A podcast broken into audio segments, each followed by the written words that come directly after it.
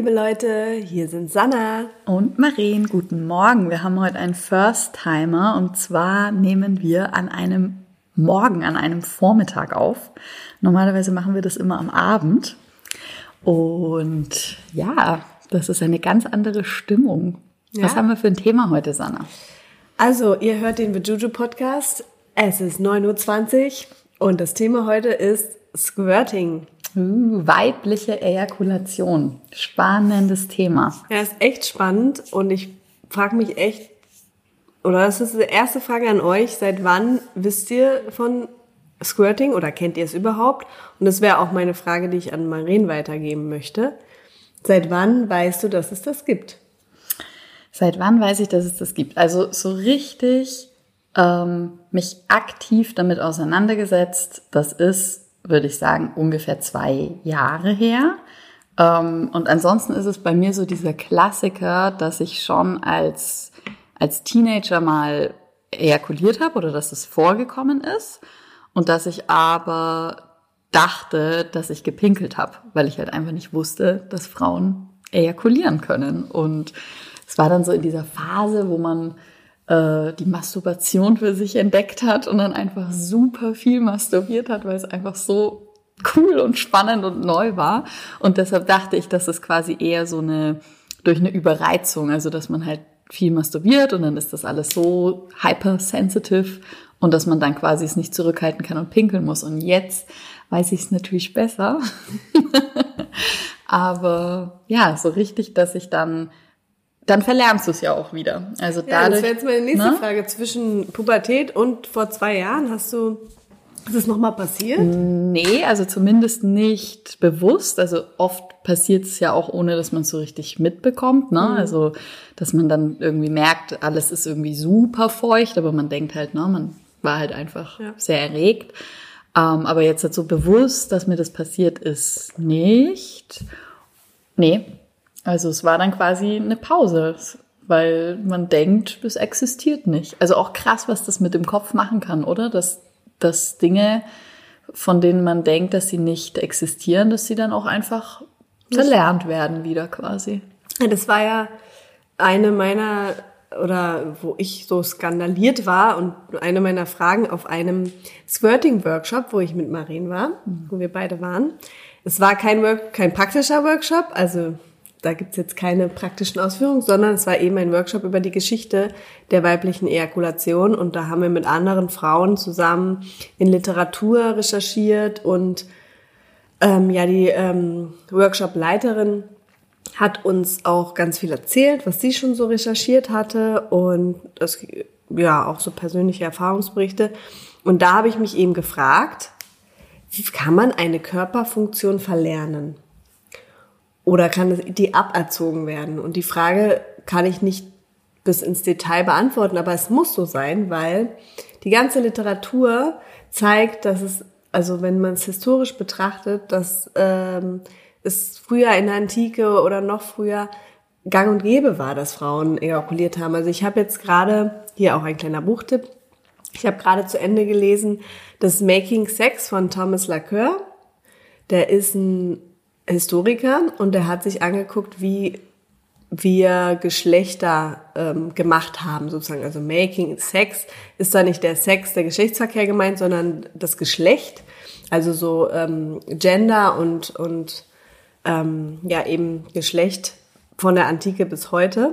Und da geht's halt auch darum, dass ganz viel, die Leute dachten früher, dass ein Kind entsteht, wenn beide Samen zusammentreffen. Das heißt, wenn die Frau ejakuliert und der Mann und das sollte auch am besten gleichzeitig passieren und so weiter. Also klar wissen wir heute, dass das zur, zur Entstehung eines Embryos nicht nötig ist, aber ja, diese Funktion war allseits bekannt.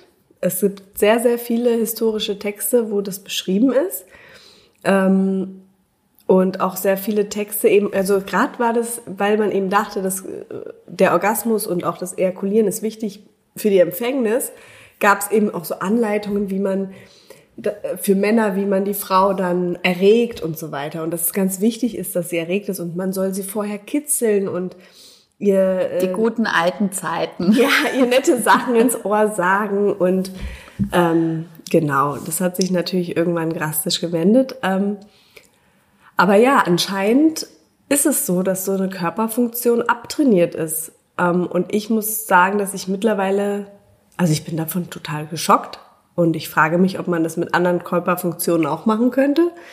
Aber ähm, mittlerweile muss ich sagen, ja, das ist so, weil wenn ich mich jetzt damit beschäftige oder beschäftigt habe, habe ich habe ich ja dieses Gefühl kennengelernt, was zu einer Ejakulation führt.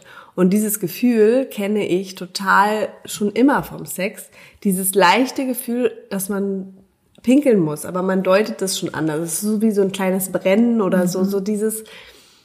Und dass das eigentlich bedeutet, ja, da ich habe das auch als unangenehm immer früher empfunden. Also das war eher für mich so, oh, irgendwie ist der Winkel gerade ein bisschen blöd beim Sex ja. und es drückt halt auf meine Blase und dann will man eigentlich die Position ändern. Und jetzt weiß man halt, dass das eigentlich einfach die Stimulation für die Ejakulation ist. Ne? Ja, und jetzt, also ich muss auch sagen, ich habe das dann um, eben umprogrammiert. Der nächste Buchtipp, ich habe von Maren mir ein Buch ausgeliehen von Deborah Sandal, weibliche Ejakulation und der G-Punkt. Da ist schön auch nochmal die Historie ähm, aufgezeigt und dann geht's aber wirklich ans Eingemachte, also an Handarbeit. Richtig mit ähm, Übungen und ja. Ja, und da, das kann, können wir umprogrammieren, dass dieses Gefühl des, oh, ich muss jetzt pipi. Ich war auch früher, wenn so ein Sex lang gedauert hat, bin ich zwischendurch auf Toilette gegangen. Mhm. Weil ich dachte, boah, jetzt halte ich es nicht mehr aus, ich muss echt pipi. Dabei wäre das halt ein 1A Ejakulat gewesen, ja. sozusagen. Ähm, das finde ich halt echt skandalös und es zeigt doch wieder, wie wir Frauen, wie wenig wir mit unserem Körper connected sind.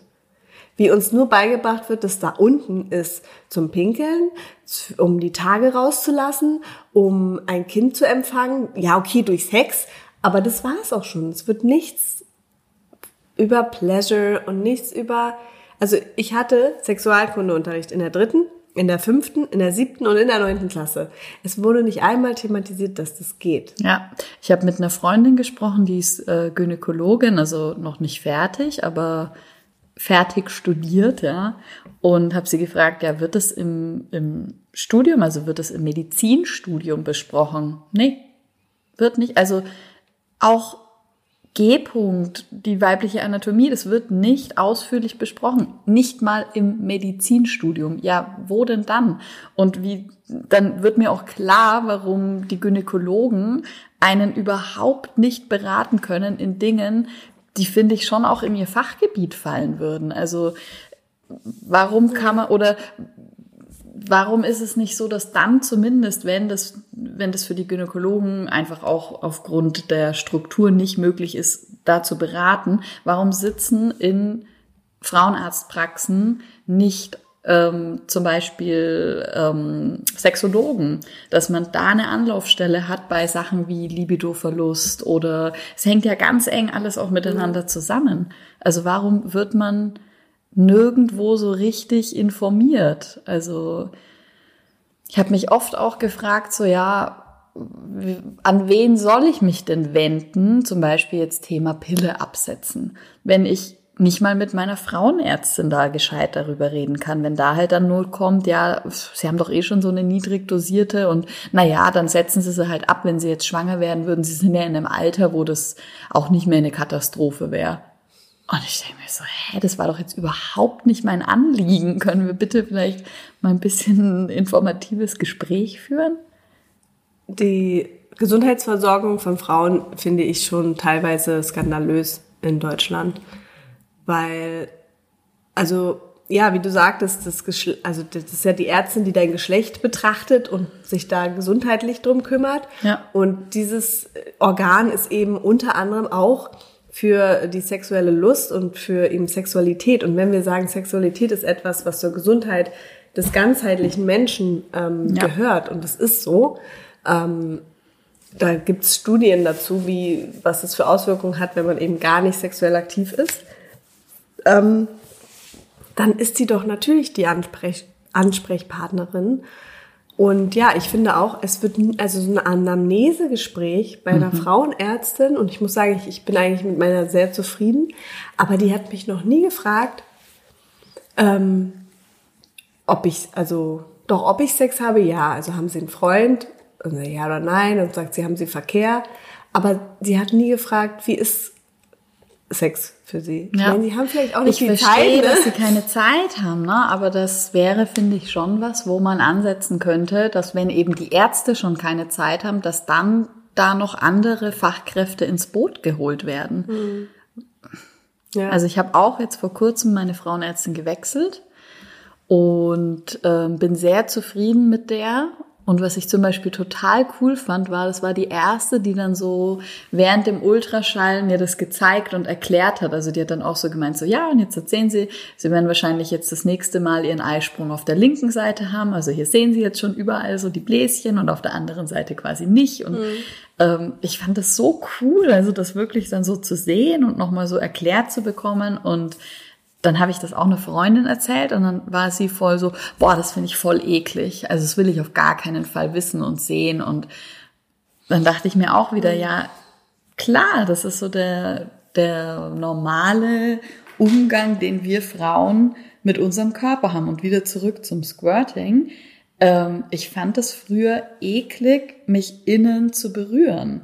Nicht, ähm, also nicht eklig im Sinne von, ich fand mich nicht schön oder so, sondern einfach das Gefühl, da innen rumzuforschen, mhm. hat bei mir ein Unwohlsein ausgelöst. Und ich hatte auch überhaupt keinen Plan, wo was ist. Und ich fand es immer so ein bisschen, also fast schon, dass mir da so ein bisschen schlecht wurde. Mhm. Und ich war ja auch der absoluten Überzeugung, dass ich habe schon penetrativen Sex genossen, aber zum Orgasmus zu kommen, Lust zu erfahren, das war für mich zu 100 Prozent klitoral, da gab es sonst nichts. Und deshalb war dieses sich auf die Reise begeben mit internalen Orgasmen und Ejakulation auch echt so ein Denkprozess, ein Umdenken für mich, weil ich das halt schon abgespeichert hatte als, oh Mann, Männer kriegt's doch vielleicht erstmal hin, uns klitoral zu stimulieren. Da ist ja schon eine riesige Orgasm Gap bevor ihr euch wünscht, dass wir uns auf euch drauf sitzen, setzen und nur durch die Penetration sollen wir jetzt zum Orgasmus kommen. Auch so dieses Freud-Ding, dass das ja der reife Orgasmus ist, der vaginale und der klitorale ist der unreife Orgasmus. Also, dass man dann schon wieder irgendwas hat, was in einem Druck ausartet, wo man dann geschämt wird, oh, ich kann nur klitoral kommen, ja, scheiße. Hm. Und die richtigen Frauen, die, also Ne? Mhm. Ich habe das so ein bisschen als, ähm, ich habe mich da angegriffen gefühlt. Und dann musste ich wirklich umdenken und hatte halt auch einen Partner, der das super cool kommunizieren konnte und der hat gemeint, gemeint hat so, hey, ihm geht's da jetzt überhaupt nicht darum, da irgendeine sexuelle Fantasie zu erfüllen und dass ich da ejakuliere, sondern er denkt sich halt so, hey, gibt's da nicht vielleicht noch mehr? Da muss es doch für Frauen auch noch mehr geben. Hm. Ähm, und lass uns das zusammen erforschen, was da quasi noch für ein Pleasure-Potenzial ist. Und ja, da ist noch sehr viel mehr Potenzial, als die Klitoris zu berubbeln. Ja, vor allem die Klitorisspitze.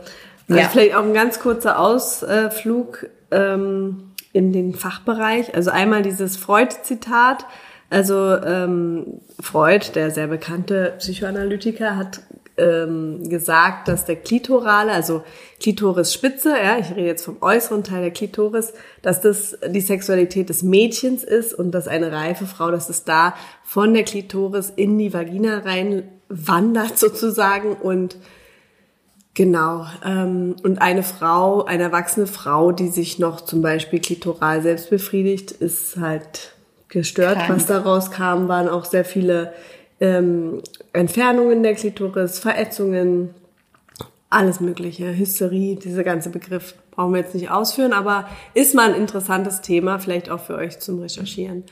Ähm, und das mit der Anatomie. Weil das bleibt ja schon auf der Strecke bei uns. Und Marien und ich, äh, wir haben ja eben das Juju Proud Sex Movement gegründet und wir geben mittlerweile Workshops im Bereich Aufklärung, Anatomie, Sexualität. Wenn ihr da Interesse habt, schreibt uns auch eine E-Mail. Wir können euch mit den neuesten Terminen ähm, versorgen. Und in unseren Workshops ähm, zeigen wir eben, wie die weibliche Anatomie wirklich ist. Und dieser Mythos, ähm, vaginale und klitorale Orgasmen. Es ist immer ein klitoraler Orgasmus, weil die Klitoris nicht nur aus dieser kleinen Spitze, die draußen, also zwischen den Lippen äh, herausragt, sondern ein Geflecht von Schenkeln ist, die ins Innere des Körpers sich ausstrecken und ähm, eben um die Vagina rumliegen und deswegen natürlich, wenn von innen da ein Druck ausgeübt wird, auch ein ähm, Pleasure-Potenzial herrscht. Mit der Ejakulation ist es so, dass ähm, um den um die ähm, Harnröhre herum gibt es ein Schwellgewebe, das Harnröhrenschwellgewebe, das auch die weibliche wird die weibliche Prostata genannt.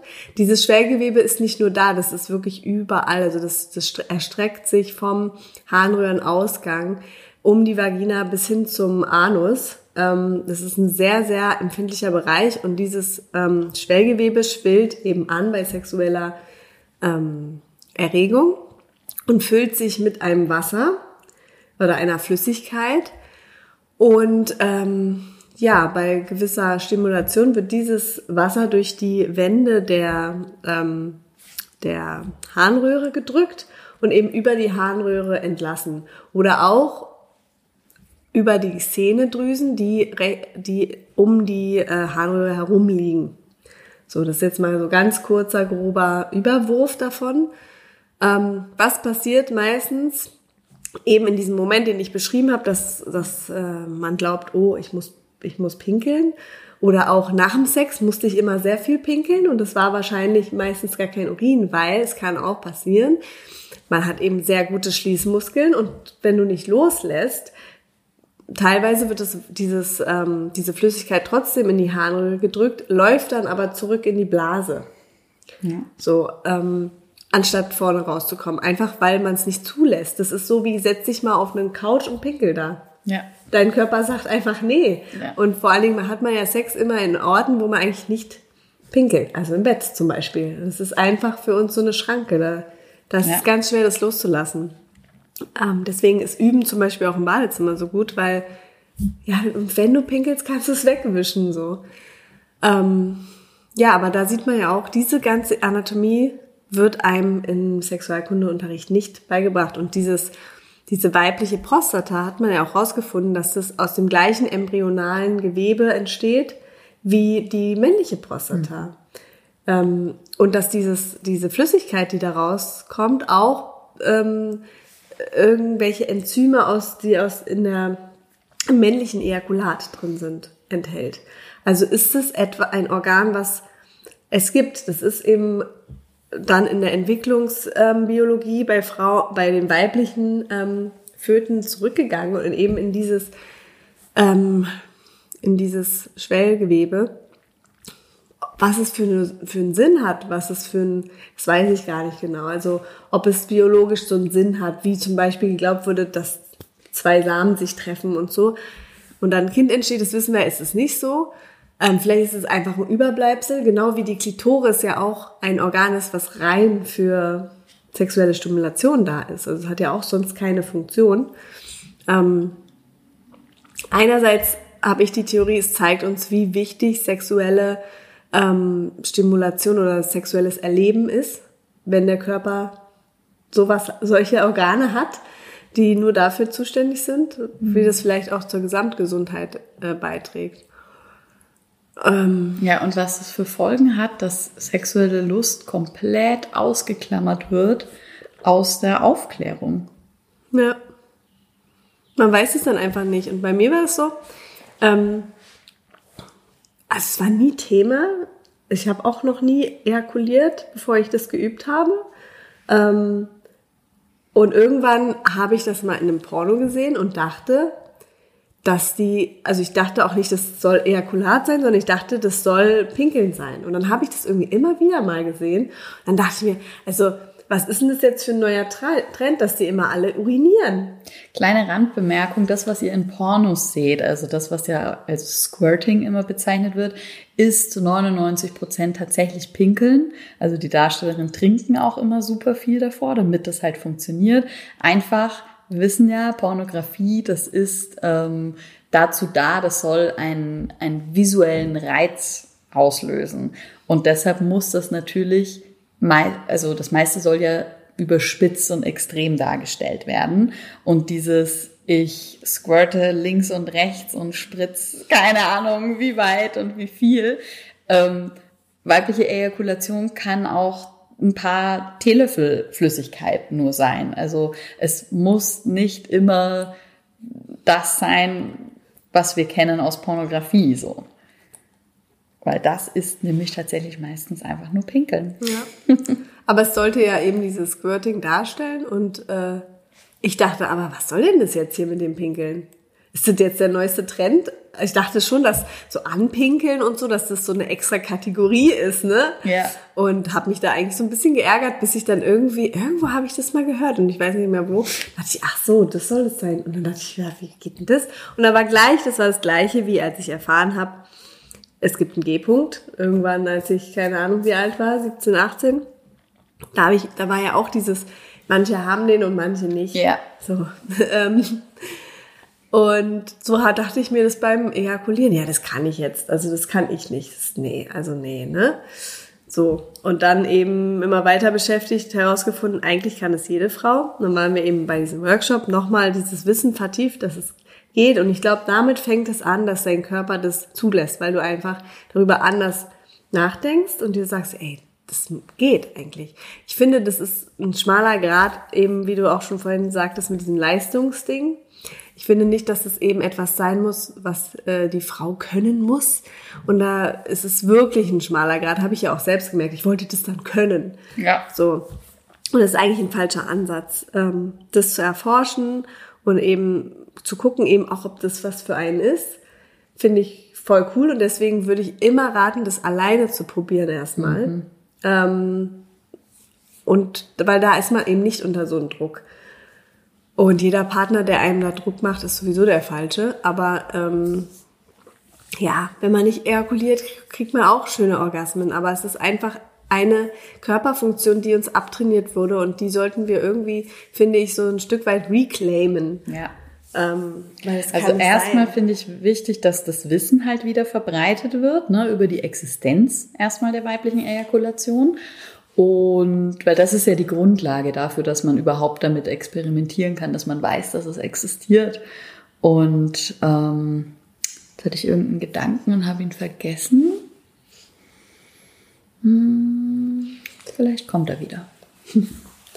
Ja, also auf jeden Fall, nachdem dann sehr viel Wissen angehäuft wurde, habe ich mich in die praktische Arbeit begeben und es ging relativ schnell. Also mit diesem Buch, ich kann es wirklich empfehlen.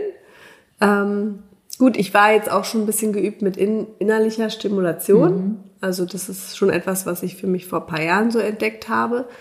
Ähm, ich glaube, eine Frau, die gar nicht, äh, noch gar nicht intern irgendwie was gemacht hat, ähm, wird sich da vielleicht schwieriger tun. Aber gut, dann, ich meine, dann hast du ja noch mehr schöne Sachen zu entdecken, weil dann entdeckst du erstmal deinen Innenraum. Ja. Und eben dieser sogenannte G-Punkt ist ja eher eine Fläche und die ragt wirklich von Eingang bis hinten zum Gebärmuttermund. Und das besteht auch aus einem quasi einem Kopf, das ist ganz am Anfang, am Vaginaleingang, ein Körper. Man spürt es dann auch, dass rechts und links, wenn man so weiter nach hinten geht, so Einfurchungen sind. Also es fühlt sich fast so ein bisschen an, als würde da ein Penis drin sein. Und zum Muttermund hin läuft es dann so ein bisschen spitz zu und ist dann der Schwanz. Ähm, also es ist auch irgendwie wie so ein Tier. und dieser Bereich ist halt sehr, weil eben da einerseits die Klitorisschenkel ähm, langlaufen und auch dieses Harndrüsen-Schwellgewebe ist, ist es ein sehr empfindlicher Teil. Und da kann man, also kann Frau schon sehr viel Pleasure von bekommen. Auch vielleicht noch ganz spannend ist, dass die weibliche Ejakulation nicht gleichbedeutend mit einem Orgasmus ist. Also es kann sein, dass die Ejakulation vorm Orgasmus stattfindet, es kann sein, dass sie nach dem Orgasmus stattfindet und es kann sein, dass sie mit einem Orgasmus verbunden ist. Ähm, das habe ich zum Beispiel noch nicht erleben dürfen. Also bei mir ist es noch vom Orgasmus entkoppelt. Generell, ey, ich muss auch jetzt mal wieder ein bisschen äh, üben. Bock, ne? Ich habe das schleifen lassen. ich habe mich da einfach jetzt nicht mehr so damit beschäftigt, aber habe jetzt auch, ja, jetzt wo wir so drüber reden. Aber hast du nicht immer ein Pearly Pearl? Ja, aber ich habe einfach nicht ich Ach muss so, mich dann schon drauf irgendwie konzentrieren und es war ja jetzt auch nicht so, dass ich irgendwie 20.000 Mal in meinem Leben ejakuliert mhm. habe, ne? Also meistens auch, dass ich es bei mir auslösen konnte. Mit einem Mann ist es schwieriger und ich glaube, da kommt dann dieses mit rein, dass man halt doch irgendwie nicht ganz so entspannt vielleicht ist mhm. oder dann vielleicht doch mit reinspielt, dass man weiß, dass der andere das mega toll findet und dann will man, dann will man's und dann kommt mhm. so ein mhm. Druck mit rein oder ja, voll. Also ich habe auch, also bei mir ist es auch vom Orgasmus bisher entkoppelt.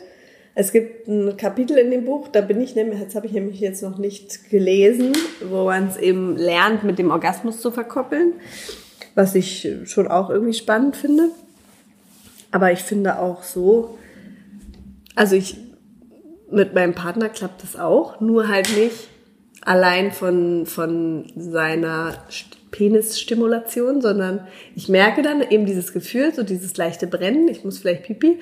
Und dann mache ich halt kurz einen Wechsel, also Penis raus und mache halt selber ein bisschen. Und dann geht ja. es, dann kommt es, ne? Und ähm, das fand ich zum Beispiel auch in einem Buch sehr gut von der Deborah Sandal, dass ähm, am Anfang quasi stand, man soll sich jetzt, man soll sich erstmal selber erforschen, auch ein Thema, was Frauen ja sehr selten leider machen, dass sie sich wirklich mal mit einem Spiegel hinsetzen und bewusst angucken. Ähm, und dann sollte man ja quasi gucken, wie sich die Harnröhrenöffnung verhält, wenn man einen Finger oder was anderes mhm. einführt. Und dann sieht man ganz klar, bei den meisten Frauen wird die Harnröhre dadurch ein bisschen verschlossen. Weshalb eben, wenn ja. man dann den Penis oder irgendwas anderes in sich hat, ähm, oft nicht ejakulieren kann, weil es einfach zu ist dadurch. Mhm. Ja.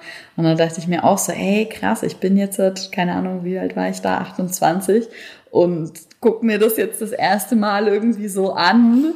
Das kann doch nicht sein. Das kann doch nicht. Und genau das kann sein. Daran habe ich auch vorhin gedacht, als du das noch mit der Frauenärztin erzählt hast, mit dem Ultraschall. Ähm, frag doch mal eure Frauenärztin, ob, wenn ihr auf diesem Stuhl liegt, ob die euch mal einen Spiegel hinhält, dass ihr mal euren Muttermund zum Beispiel seht. Ich meine, ich habe das auch noch nicht gefragt, aber das liegt auch daran, weil ich habe mir das mal selber angeguckt. Es gibt so auch so Spekulums zu kaufen, so Einweg-Spekuli. Spekula? Spekuli? Spekulatius. Ähm, weil mir dann so auch gekommen ist, ich habe mein Geschlecht, also eine andere Person, eine Ärztin hat mein Geschlecht gesehen, bevor ich es selber gesehen habe. Das ist mein Geschlecht, verstehst du? Ja. Und das finde ich ey, voll irre. Und irgendwann habe ich ja auch mal, ich habe mal so einen Workshop gemacht und wir geben ja auch so Workshops, wo wir uns äh, miteinander anschauen. Ähm, ich kann das wirklich nur sagen, schaut euch mal da unten an. Nehmt euch einen Handspiegel und guckt mal ein bisschen, was da so ist.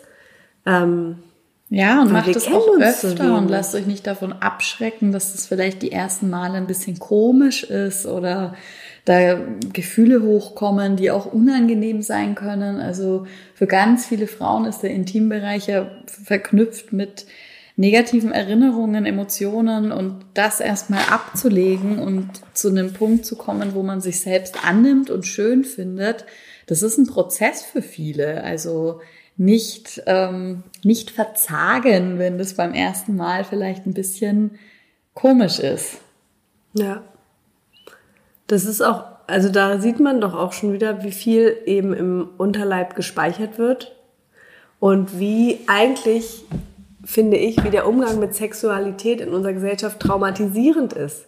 Er ist so traumatisierend, dass ähm, Frauen beim ersten Anblick ähm, von ihrem Geschlecht sich ekeln, weinen oder echt starke Gefühle hochkommen, wo ich mir denke, warum können wir nicht unseren Töchtern ähm, eben diese Courage geben oder einfach das Wissen mitgeben und ähm, ihn, sie dazu ermut ermutigen, sich zu erforschen. Also ja. warum macht man das nicht als Mutter, Tochter? Dass ja. man sich zusammen mal hinsetzt und also wirklich, wenn es noch Kinder sind, ne? Ja. Ähm, ich merke aber schon, dass da jetzt was passiert, so. Also in meinem Umfeld erlebe ich es genauso, ne? Dass mhm. junge Mütter oder das heißt junge Mütter, wir sind ja gar keine jungen Mütter mehr jetzt so. Das klingt immer so wie Teenie Mom irgendwie. Wir sind überhaupt gar keine Mütter, nur so by the way, aber. Also das, äh, ja, eine Freundin von mir hat mir eben auch erzählt, so ihre Tochter, die ist noch klein und die ist total fasziniert von ihrer Vulva und die will die die ganze Zeit angucken und die hält sie dann halt auch so im Spiegel hoch und sagt, ja, das ist deine Vulva und das wird halt überhaupt nicht negativ äh, besetzt, sondern das ist mit einer Neugierde und mit einem Erforschen, mit einem sich daran Voll erfreuen. Gut. Und ja. Da würde ich gerne eine Langzeitstudie mit dem Kind machen. Mhm. Weil es ist ja einerseits das, was im Elternhaus passiert. Also ich finde es richtig gut, wenn es halt, weil was macht man denn? Ne? Man, also oder welche Spiele höre ich immer, die kind, Eltern mit ihren Kindern machen so. Was ist das? Das ist deine Nase. Was ist das? Das ist dein Ohr und so weiter. Man geht ja so die ganzen Körperteile durch. Und vom Bauchnabel zum Knie. genau. Wobei beim Jungs habe ich das schon erlebt, dass sie dann sagen, was ist das? Ja, mein Pipi. Aber ich habe es noch nie erlebt, dass es bei Mädchen, kleinen Mädchen gemacht wurde. Ja. Und ich finde das großartig, wenn da angefangen wird, eben das mit einzubeziehen, weil es einfach ein Körperteil ist und es nicht immer so zu schon fast stigmatisieren. Also der, der Geschlechtsbereich, der Intimbereich wird ja schon fast äh, eben ausgegrenzt, stigmatisiert als etwas, was äh, Quelle von Krankheit, von, von Scham, von Unehre, und so weiter ist. Ne? Also das ist der Quell des Schlechten sozusagen. Ja. Gibt's ja, habe ich doch jetzt erst wieder gelesen, so historische Texte zu dieser Hexenverfolgung mhm. früher, dass gesagt wurde, bis eben der Oberkörper, bis zum Bauchnabel sei die Frau wunderschön und weiblich und so. Und ab da unten ist sie mit dem Teufel verheiratet. Da kommt Schwefelgestank und also richtig schlimme Sachen. Und nur mal so, ich meine, Sprichwörter wissen wir alle, die kommen immer so von früher irgendwie. Wenn sich Sprichworte also von ganz früher irgendwie bis heute durchziehen, dann ist es doch nur klar, dass so eine Einstellung zum weiblichen Geschlecht sich bis heute durchzieht. Und dass Absolut. wir davon eben uns nicht, noch nicht abgenabelt haben, dass es so ein, so ein krasser Shaming-Boom ist irgendwie. Und es wird ja immer mehr geschämt, weil jetzt muss es ja auch noch irgendwie bestimmt aussehen, bestimmt riechen. Ich sag nur Stichpunkt dieser blöde Adventskalender von einem großen Sextoy-Hersteller, wo einfach mal äh, äh, Vulva-Parfüm drin ist. Ja. Also, wo, wo kommen wir denn da hin? Voll. Also, was suggeriert das auch, ne? Dass du so, wie du bist, da irgendwie komisch riechst und das musst du mit Deo oder Parfum übertünchen, damit du deinem Partner gefällst. What the fuck? Ja, auch diese immer steigenden Schönheits-OPs im Intimbereich. Also gut, das ist wahrscheinlich auch mal eine eigene Folge, so Body Positivity und so, aber es nur kurzer Ausflug. Ich finde es einfach total bescheuert, dass man einerseits sagt, den Intimbereich, den darfst du keinen zeigen, weil sonst bist du eine Schlampe und das ist ja wirklich etwas, was du total bedeckt halten musst. Es aber, ist etwas Heiliges und zugleich. ja, aber dann sollst du dir die äh, Lippen verkleinern lassen, weil es sonst scheiße aussieht. Ich meine, wenn es doch keiner sieht, mhm. ist es doch eigentlich auch egal, wie das aussieht. Komplett. So, kurz ausrastet. Kurz durchatmen. Ihr Schweine, ihr Schweine. Ja, das ist halt.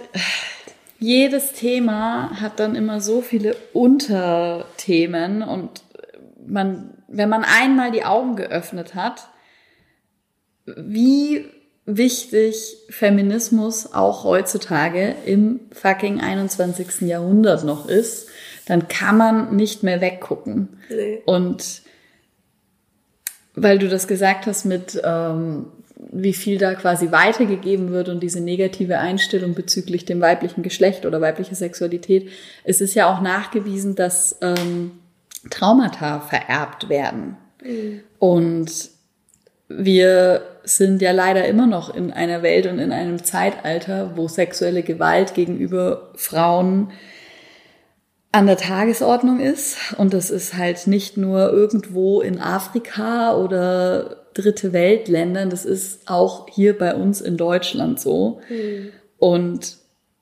das haben wir auch, diese Erfahrungen, die vielleicht jetzt nicht wir persönlich gemacht haben, aber unsere vielleicht Mütter oder Oma oder ne, einfach unsere Vorfahren, das ist abgespeichert. Und mhm. da wundert es mich nicht, dass viele Frauen das Weinen anfangen, wenn sie ihre Vulva das erste Mal sehen, weil da ist so viel passiert. Ja, total. Also ja, da könnte man echt einen Riesenfass jetzt aufmachen, woher das alles kommt. Ähm, auch eben, ich, so wie Sexualität gelebt wird in dieser Gesellschaft, ist sie traumatisierend für Frauen wie für Männer. Also ein junger Mensch zu sein und die Sexualität neu zu entdecken, ist ziemlich hart, finde ich, mittlerweile. Also war es wahrscheinlich schon immer, aber es ist, hat jede Zeitalter hat sein eigene Gewürz noch dabei. Ne? Wir sind jetzt in diesem Porno-Zeitalter, das ist halt auch noch mal so ein so eine so ein irgendwie ein Geschmäckle, was dann halt noch dazu kommt. Ähm, ja, es ist noch viel zu tun. Es ist so viel zu tun. Also packen wir es an. ja, wir können gerne auch mal, äh, also wir haben euch ja jetzt schon so ein paar Literaturtipps mitgegeben. Wir können gerne auch noch mal ausführlicher über über die Anatomie oder auch über die Ejakulation, was man da vielleicht machen kann, um damit in Kontakt zu treten, ähm, berichten, wenn ihr da Interesse hättet. Ähm, ansonsten würde mich einfach sehr interessieren, was sind eure Erfahrungen mit weiblicher Ejakulation und ähm, auch so ein bisschen, wie habt ihr davon mitbekommen? Ähm, was waren so die Informationen und wo habt ihr die her, die ihr, ja, die ihr mhm. bekommen habt? Wo, wer hat euch informiert und wie? Das würde mich krass interessieren. Ja. Ja, und wenn ihr Interesse habt, ähm, auch mal live und eben noch mehr in die Tiefe einzusteigen, könnt ihr sehr gerne zu einem unserer Workshops kommen. Ähm, wir haben auch, wie gesagt, ein äh, Touch and Look, wo wir uns anschauen, anfassen, wo wir uns wirklich selber erkunden und ähm, viele weitere, wo wir auch nochmal sehr dediziert auf die weibliche Ejakulation eingehen und es wird wahrscheinlich auch immer mal wieder Thema sein hier im Podcast. In dem Sinne wünschen wir euch ein ähm, sprudelndes Erlebnis. ja. Let's make a difference. Tschö. Ciao.